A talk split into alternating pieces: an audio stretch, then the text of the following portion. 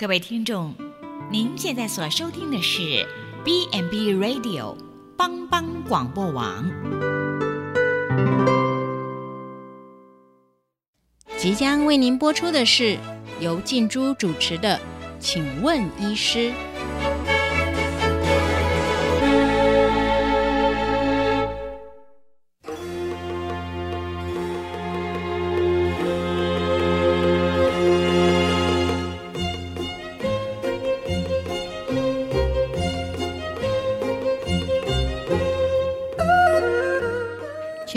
听众，大家好，欢迎收听帮帮广播网，请问医师节目。上周有观众询问到说，帮帮网帮帮是什么意思呢？呃，在这边跟各位分享，帮帮网 B n B，呃，它的意思是信心与祝福。我是主持人静珠。今年呃五月，立法院有通过了一个案子。台湾成为亚洲第一个同性婚姻合法化的国家，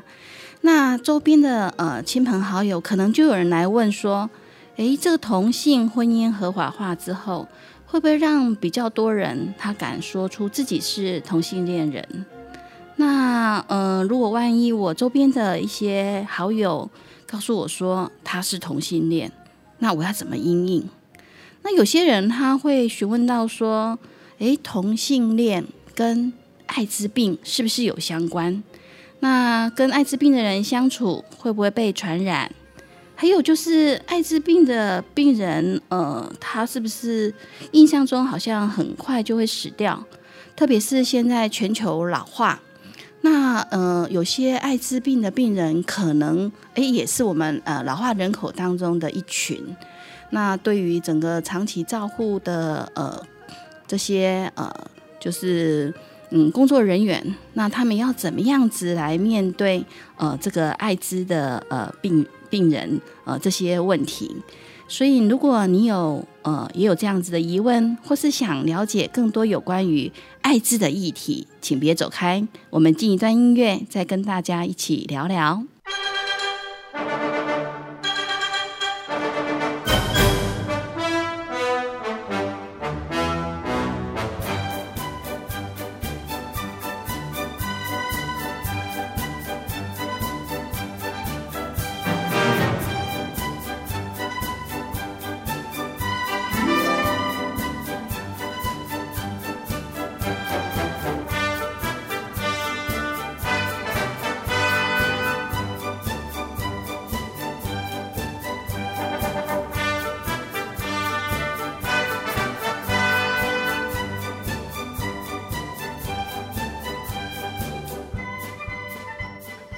许有些人谈到艾滋这个议题的时候，马上就会联想到过去我们对艾滋病人的印象，那可能是有很多的溃疡啊，或者是呃长很多的肉瘤、肉瘤等等，看起来像蛮恐怖的。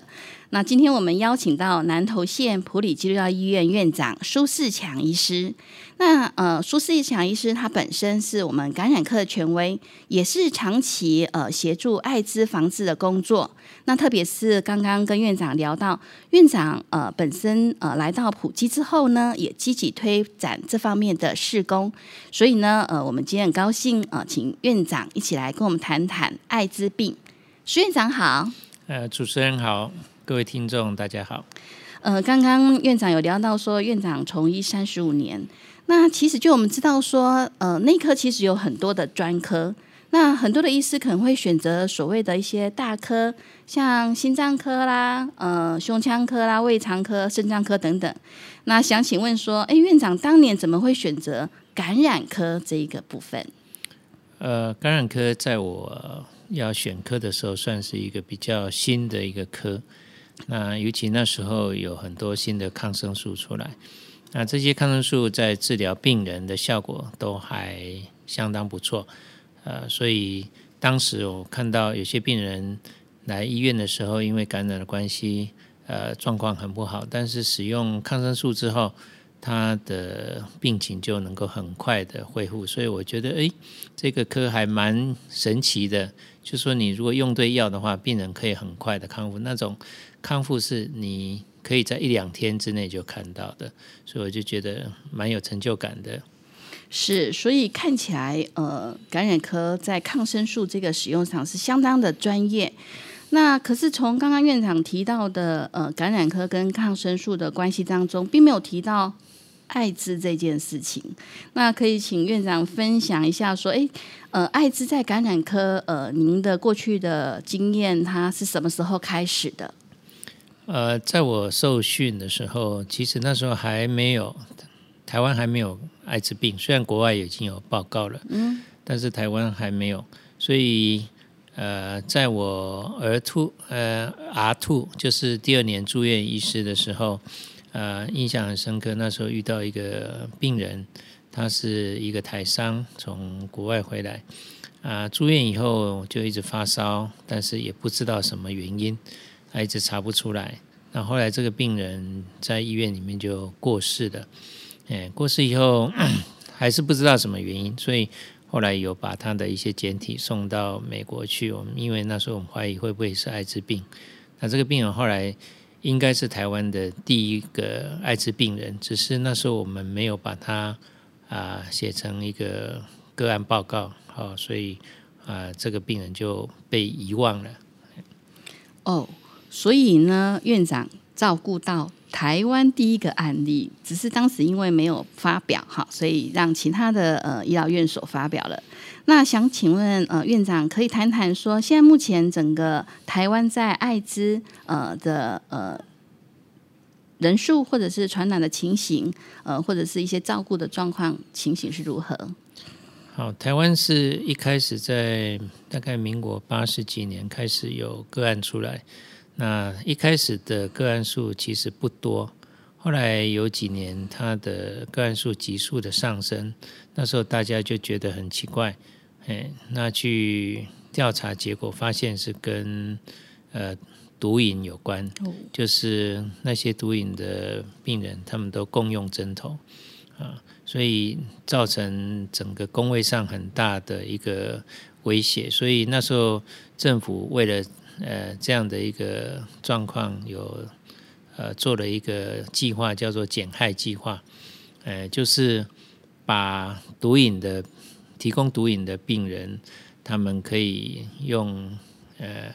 来交换针头，就是呃呃政府提供干净的针具给他们去施打毒品，好，那避免他们因为呃共用针头的关系被传染。当然，这个政策在一开始也是受到很多人的质疑，就是认为为什么政府要提供针头给这些毒毒瘾的人使用？但是这在疾病的防治上面确实是一个很有效的方式。哦，所以院长刚才提到说，毒瘾跟这个艾滋的传染是有相关性的。那想请问一下，那除了毒瘾这部分的话，那艾滋的传染途径还有哪些？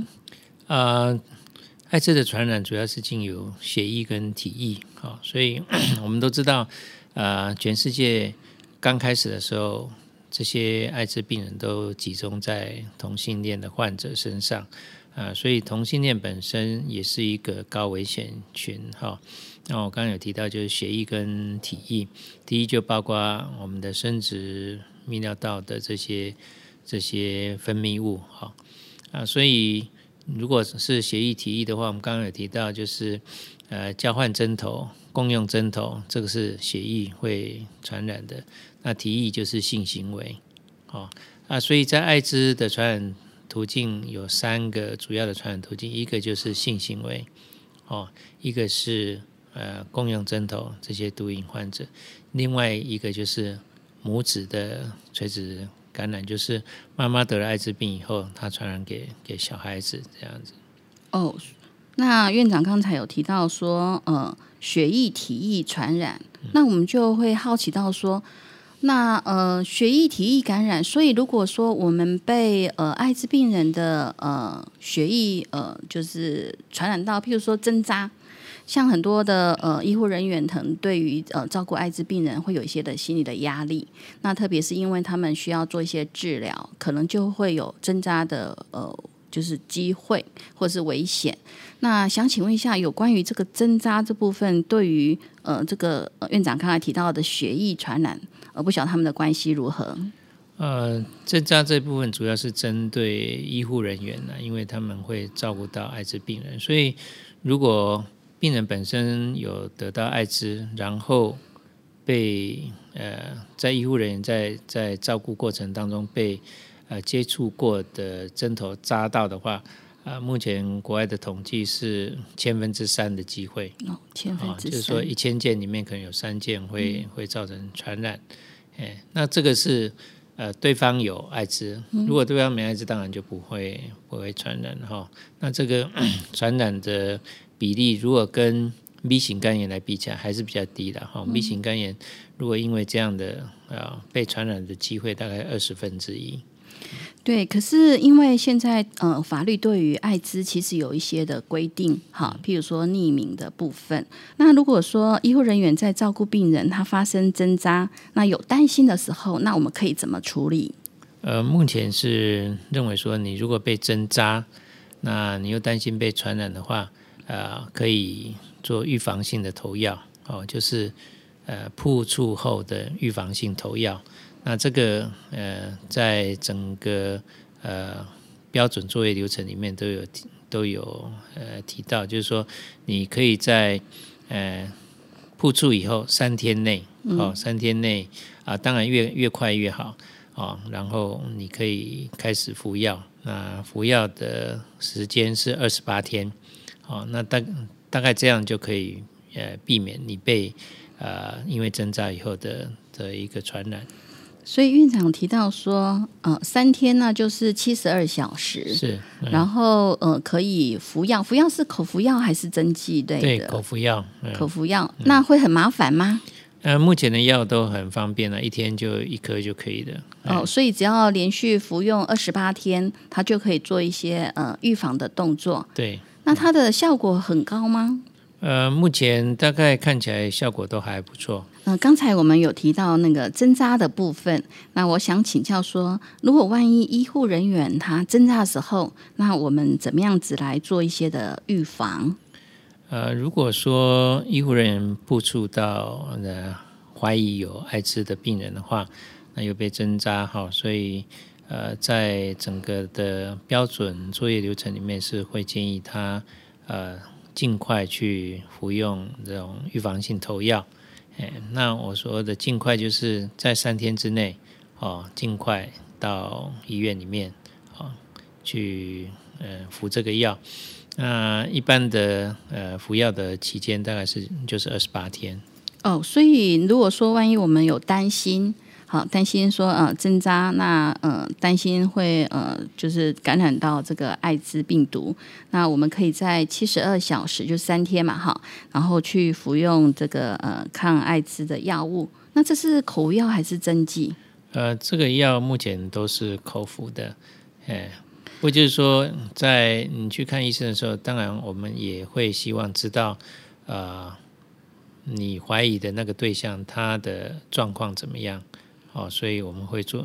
大概两边我们都会做检测，如果对方也没有，那我们可以提早停药这样子。是，那刚才院长有提到血液、体液呃传染的部分，不晓得院长呃在我们呃这个行医的过程当中有没有什么样的例子来跟我们分享？呃，血液呃，目前台湾最多的就是公用针头这些毒瘾患者嘛，哈，是但是是也会有一些比较特殊的案例，哈，这个是在呃学会里面曾经某一个大医院曾经报告过的一个病例，就是呃，他们发现一个小孩子国小的小朋友被呃有艾滋病的的的病毒啊、被感染。啊，但是这个小孩子他也没有性行为，哦，也没有任何的输血的状况哈啊，所以他们就去查他以前到底呃有什么呃发生什么事情。那后来发现这个小朋友在小在更早的时候曾经发生车祸，嗯，那肇事者那时候因为呃两个都受伤了，所以肇事者就抱着小孩子啊、到医院去。去就医，因为两个都流血，是哎，所以那时候就怀疑说是不是肇事者传染给这个小孩子，后来去查，果然是那个肇事者他本身就有艾滋病。哦，所以肇事者说也不知道自己有这样子的一个情形。嗯，当时知不知道？不知道。哎，我们呃，只是说当时我们在讨论的时候，就是说，因为在在花生的当时两个都流血，所以在身体接触的时候，可能这个血液。哦，有有有彼此交换到，所以就把病毒给传染给小孩子了。是，所以呃，看起来这个艾滋的传染上，呃，有关于血液体液的呃这个部分的呃预防非常的重要。那我们进一段音乐，接下来我们再来跟院长谈谈有关于艾滋病的相关议题。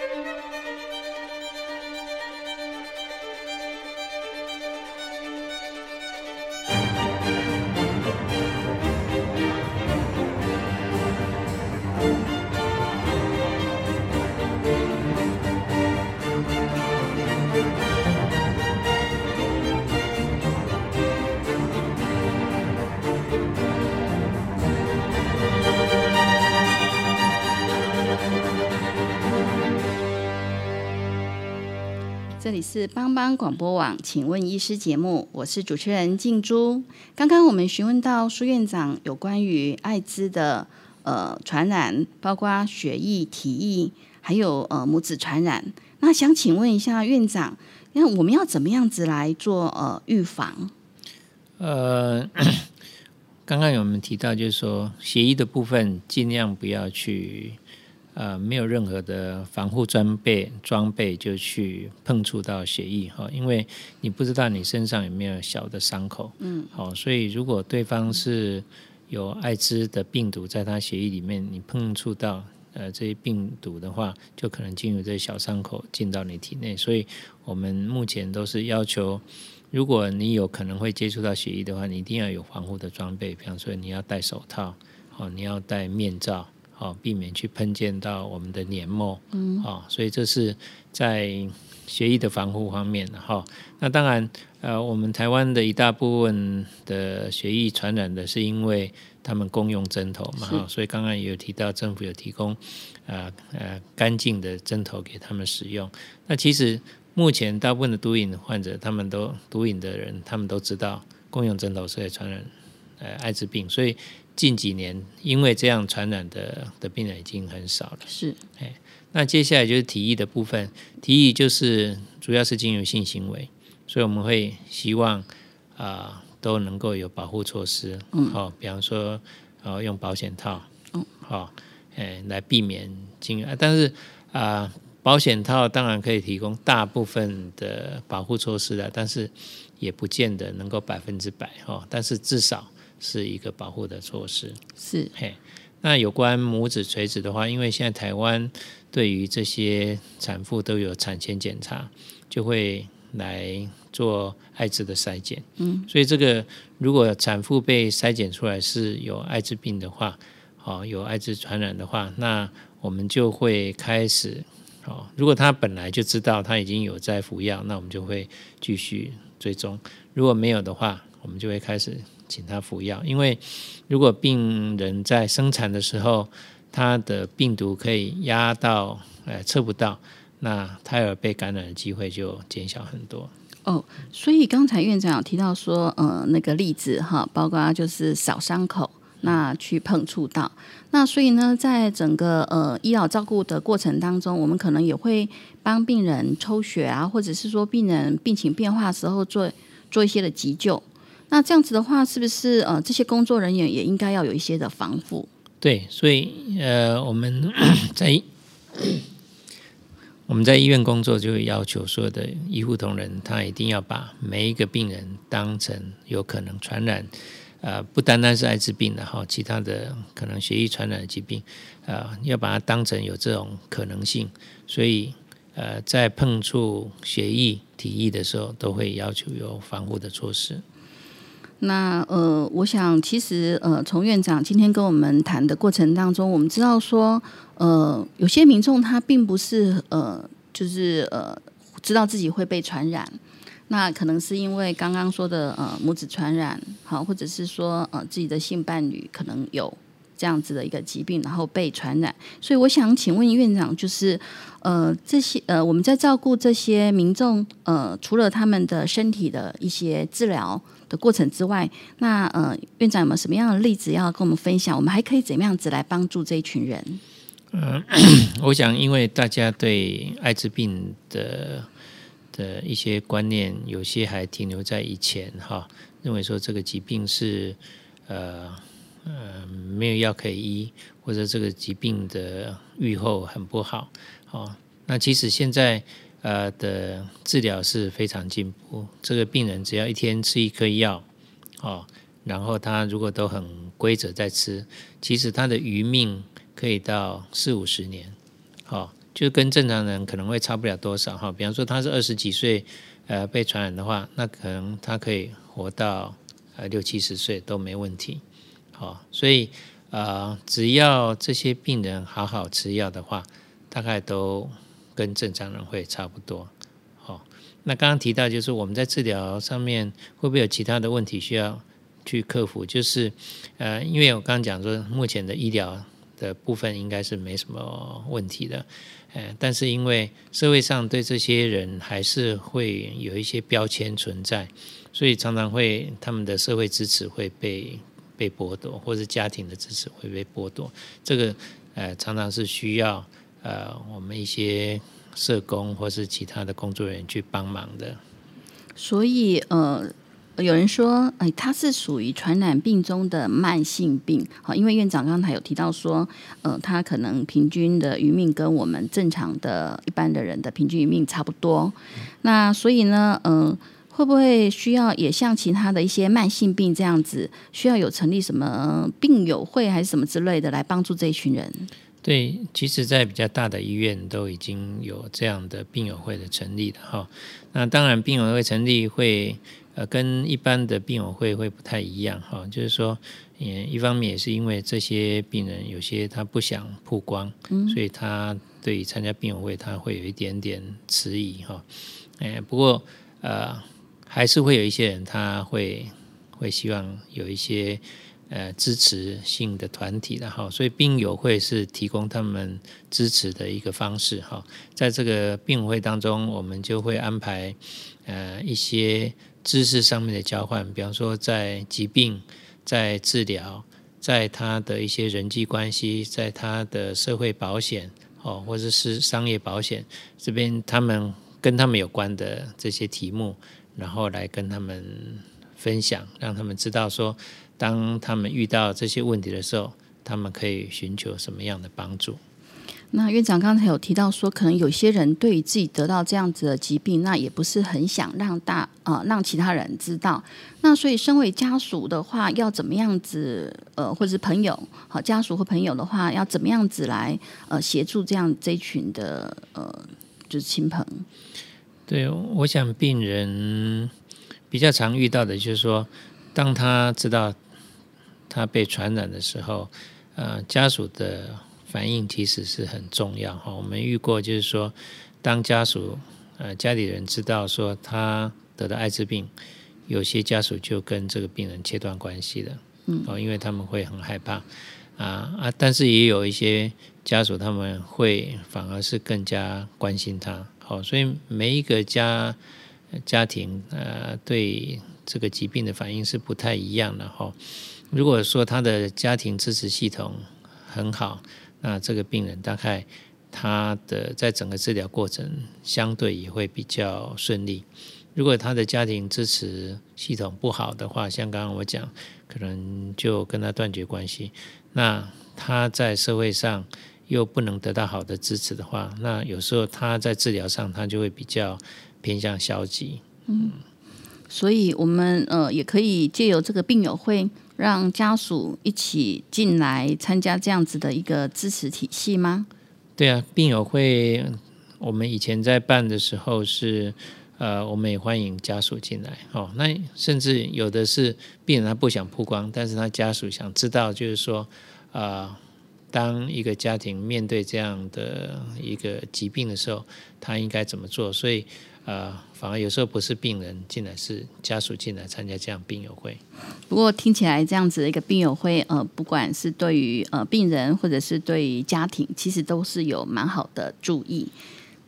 那接下来的话，我还想再请教一下呃院长，就是呃有关于这个母子传染的部分。好，刚才院长说，如果说妈妈本身呃她已经有在服药的话。那呃，她呃，其实就是继续就好。那如果没有的话，那呃，是妈妈要治疗还是孩子也要治疗？呃，我们会看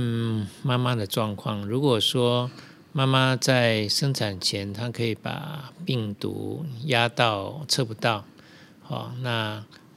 对小孩子的危害性就比较小。哈，如果说妈妈在生产前，她的病毒还是没办法压下来的话，呃，那当然，小孩子在生长整个过程，还有生长过后，我们会需要给他投药。哎，啊啊，当然保险起见，如果妈妈有，我们在生产的过程中也会会给，但是可能那个时间就会不太一样了哈。哎，那目前在台湾，因为整个呃产前检查还有整个呃系统都还蛮健全的，所以目前。呃，因为母子垂直感染的机会已经很少了，嗯，哦，所以呢，呃，就是刚刚院长提到血液、体液的传染的的防护，呃，其实做得好的话，呃，基本上，呃，如果说万一亲朋好友有人得到的话，其实还是可以自呃一起生活的。对，因为其实我们平常在跟这些呃病人互动的时候，呃，不用担心他会进入日常的这些活动。被传染，我们刚刚有提到，就是说他的传染是有特殊的途径，就是体液、血液的接触。哦，那我们在日常生活中不会去接触到他的体液、血液。哦，体液所谓体液就是性行为哈，所以啊啊，在一般我们接触到的家属最担心的就是说，呃，这个我们家有一个成员被传染的，那我会不会因为跟他一起吃饭，一起上厕所，共用嗯这种呃预测被传染，其实这些都不会的。好，那我们会比较呃提醒的，就是说呃有的人会共用牙刷，牙刷就就有可能哈，就是说因为牙刷在刷牙当中，有些人会会流血，哎，所以就要注意这一点。那其他的我们日常生活，比方说我们一起吃东西啊，什么这些大概都不会传染。哦，所以等于说，呃，一起用餐，然后共用卫浴，其实都不会有这样的传染，就是不要呃共用牙刷的这个个人就是个人卫生，不要去接触到血液的部分啊。是嗯，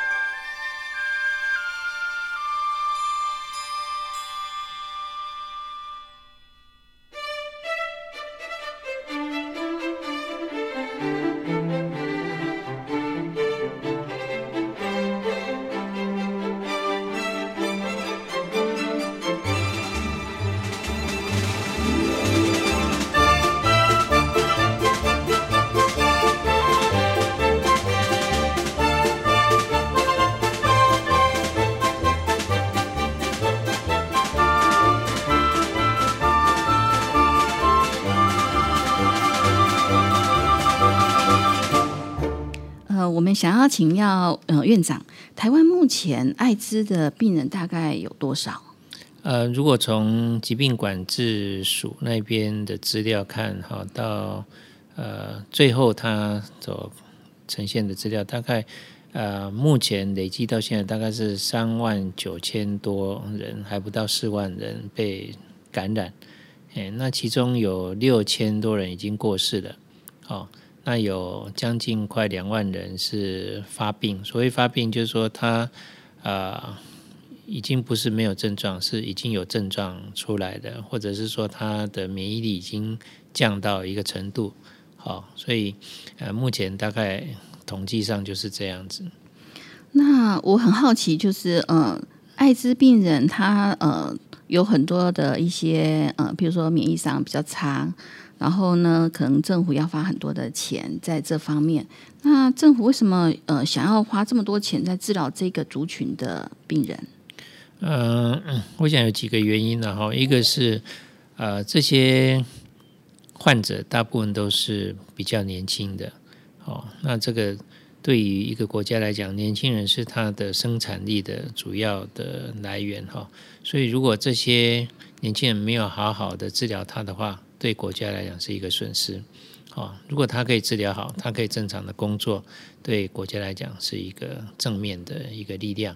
哦，所以呃，第一个当然是为了这一部分，第二个就是说，呃，如果没有好好的去预防的话，嗯，这些疾病会一直扩散。哦，目前台湾每年增加大概一千多例的新的病人。嗯，那我有跟他算一下，如果呃照目前的呃治疗来看，是一发现我们就开始给他治疗。哦，那治疗啊、呃、一个月单单药费大概就要一万五千多块的钱哈、哦、啊，所以我们目前如果有将近呃三万三万人治疗的话，那算一下，一年大概就要花六十亿的钱，单单药费哈，还不包括检验。哎，所以如果没有好好控制的话，这个费用是会一直往上升的。那对整个呃我们的呃健康的支出来讲，啊，会造成一个很大的负担。所以其实呃，大家一起来做好防防护。然后呢，如果遇到的时候呢，也勇敢的面对治疗，然后其实对整个国家社会还是有很大的帮助的。对，就是说早期预防、早期治疗是目前对这个疾病最好的方式。是，嗯，我们呃最后谢谢院长呃跟我们提到有关于艾滋病呃的一些照顾，那安全的性行为，避免共用针头，预防性投药。都是预防艾滋的重要方法。那规律规律的服用药物，则是稳定病情的不二法门。那呃，天气变凉了，下周我们将在呃跟苏院长一起来聊聊呃有关于流感呃流感的部分，包括呃流流行性感冒跟呃一般的感冒到底有什么不一样。所以呃，下周我们再拜托呃苏院长来到我们当中，跟我们分享。好的，谢谢主持人，也谢谢各位听众的收听。好，那如果您对我们的节目有兴趣，欢迎锁定由帮帮广播网直播的《请问医师》。感谢全球听众收听，我们下周空中见，拜拜。送你一份爱的礼物，我祝你。幸福。无论你在何时，或是在何处，莫忘了我的祝福。的旅途有灾有苦，